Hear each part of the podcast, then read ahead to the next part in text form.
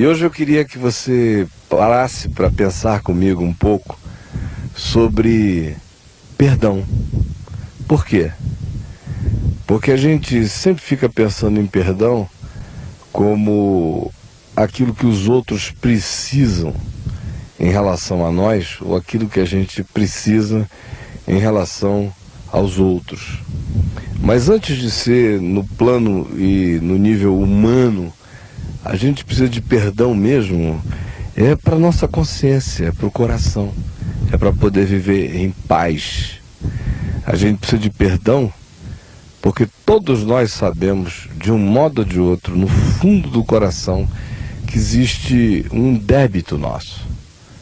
Quanto mais eu vivo, mais eu tenho certeza que no fundo do meu ser está instalada uma consciência que me fala da minha inadequação em muitas coisas nessa vida, das minhas omissões, do bem que eu devia fazer eu não faço, do mal que eu não quero fazer, de vez em quando eu me apanho praticando. Das incoerências do meu ser, da minha incapacidade de amar, de me dar. Enfim, eu olho e lá no centro de mim lateja essa convicção de que existe um débito. E muita gente não sabe o que fazer com isso. É uma culpa que fica ali latente. Dependendo de quem é o indivíduo, se ele é muito religioso, ele é cercado por pessoas muito moralistas, ou ele é neurótico e tem tendência a exacerbar sentido de responsabilidade dele, ficar fixado e angustiado em resolver isso por conta própria, isso só aumenta, isso só cresce. É um estado culposo que vai ficando aflitivamente neurótico no coração do indivíduo. E ninguém consegue viver bem nessa vida se se sente assim, tensamente culpado. É uma aflição, uma angústia, um sentimento de débito, uma coisa esquisita, estranha.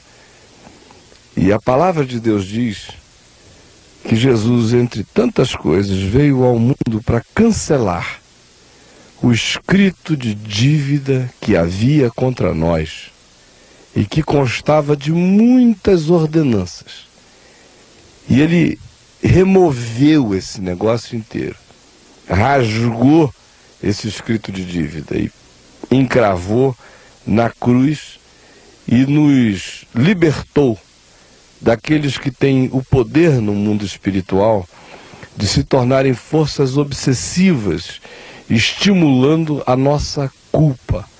Assim, na cruz, Jesus despojou os principados e as potestades e os expôs ao desprezo quando triunfou sobre eles na cruz. A palavra de Deus diz que quem crê recebe o benefício. Quem crê que Jesus levou a culpa toda, ele é o Cordeiro de Deus que tira o pecado do mundo. Quem crê tem paz, é reconciliado em Deus se sabe reconciliado com Deus, pode caminhar pacificadamente e experimentar tranquilidade, foi perdoado. Aí começa um outro caminho, uma outra jornada. Eu fui a Deus em Cristo e disse: Eu sei que eu devo o que eu não tenho como pagar, me perdoa. E ele me perdoou do que eu não tinha como pagar e jamais terei como pagar, e me perdoou de graça. É favor imerecido, é misericórdia, é amor de Deus, é dádiva de Deus. Porque Ele me quer consciente de que eu sou esse ser incoerente mesmo. Ao mesmo tempo, Ele quer que essa consciência de incoerência não se transforme em neurose e em culpa e nem se transforme em legalismo, que é o que acontece com aqueles que desejam bancar por conta própria e de maneira comportamental uma vida que seja perfeitamente agradável a Deus, que não existe, mas gera um monte de doença na alma e de muita neurose. Quando eu recebo essa pacificação, essa tranquilidade em Cristo, eu sei que estou perdoado, eu disse que inicia um outro momento Jesus contou a parábola de um homem que devia muito, muito, muito ao seu senhor.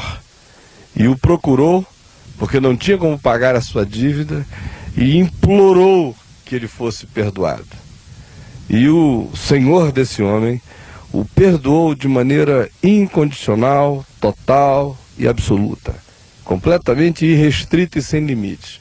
Quitou a dívida simplesmente porque o indivíduo disse: Eu não tenho como pagar, tem misericórdia de mim e me perdoa.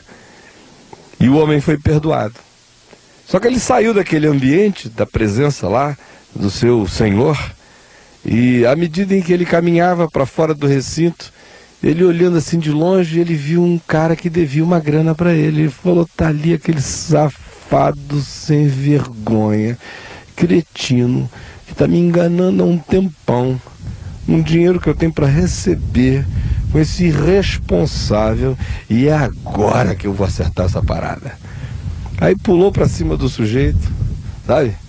Deu assim um mata-leão no bicho, espremeu ele todinho. E o cara só gritava assim: pelo amor de Deus, me perdoa, me perdoa, me ajuda, e eu tudo te pagarei. O indivíduo não estava nem pedindo para ser absolvido da sua dívida, ele só estava pedindo tempo, pedindo prazo, pedindo chance, pedindo paz para trabalhar, para poder voltar e quitar o que devia, porque oprimido ele não tinha energia nem para produzir e pagar.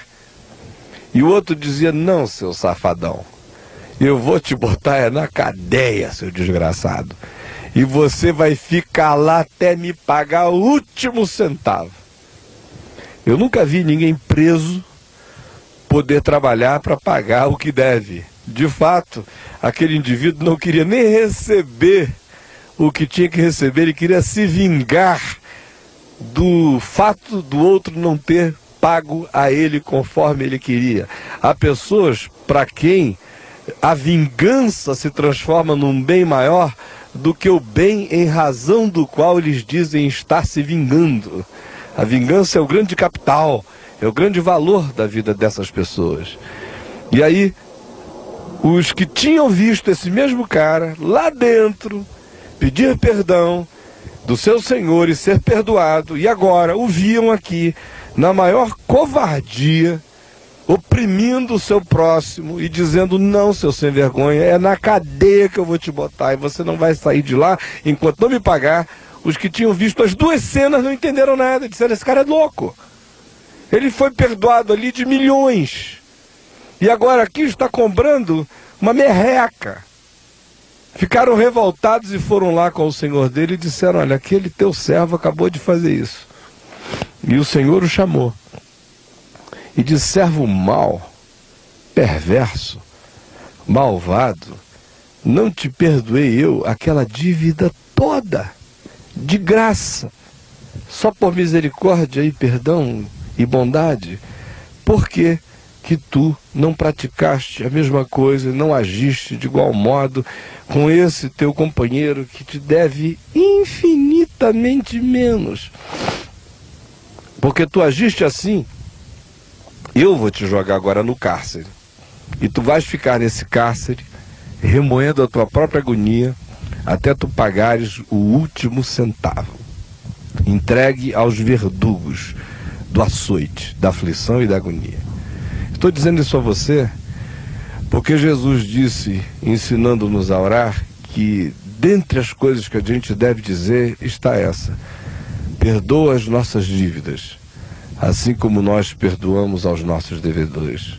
O primeiro perdão que eu recebo de Deus é absolutamente gracioso. Não importa o tamanho do débito. Eu chego, me curvo com o coração quebrantado e ele habita com o quebrantado e o contrito de coração. E se meu coração confessa a impotência e a incapacidade de bancar a dívida, eu estou perdoado porque ele é misericordioso e é gracioso. No entanto, perdão gera perdão. Eu fui perdoado, agora eu estou andando no caminho do perdão. Não há possibilidade de eu andar perdoado em Deus se eu não andar no caminho do perdão, no qual eu perdoo o meu próximo que a mim me deve e sempre me deve infinitamente menos do que eu próprio tinha devido e pelo que já fui perdoado. É por isso que é completamente incompatível a ideia de você pensar que alguém celebra o perdão e a graça que recebeu de Deus nessa vida, enquanto é incapaz de perdoar as pessoas no seu dia a dia. Não perdoa esposa, não perdoa amigos, não perdoa devedores, é vingativo, é hostil, é maligno, é perverso, é rancoroso.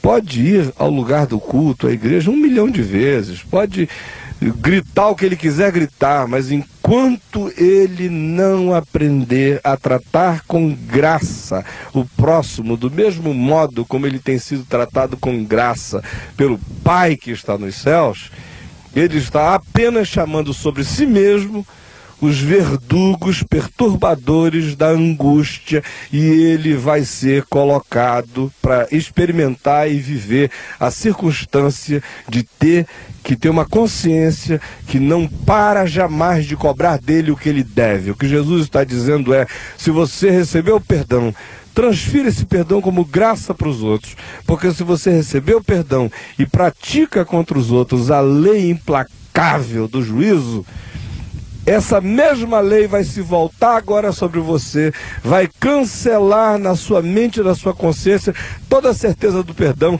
e vai instalar em você os verdugos da agonia. E aí, meu querido, o pau canta e a alma sofre. Eu espero que você tenha entendido. Vá no meu site, que está aparecendo aí, e apareça aqui no caminho, em Brasília, no endereço que está aparecendo, especialmente aos domingos, às 19h30. Que você tenha ouvido e tenha entendido. E que o Espírito Santo ilumine o seu entendimento. Até a próxima.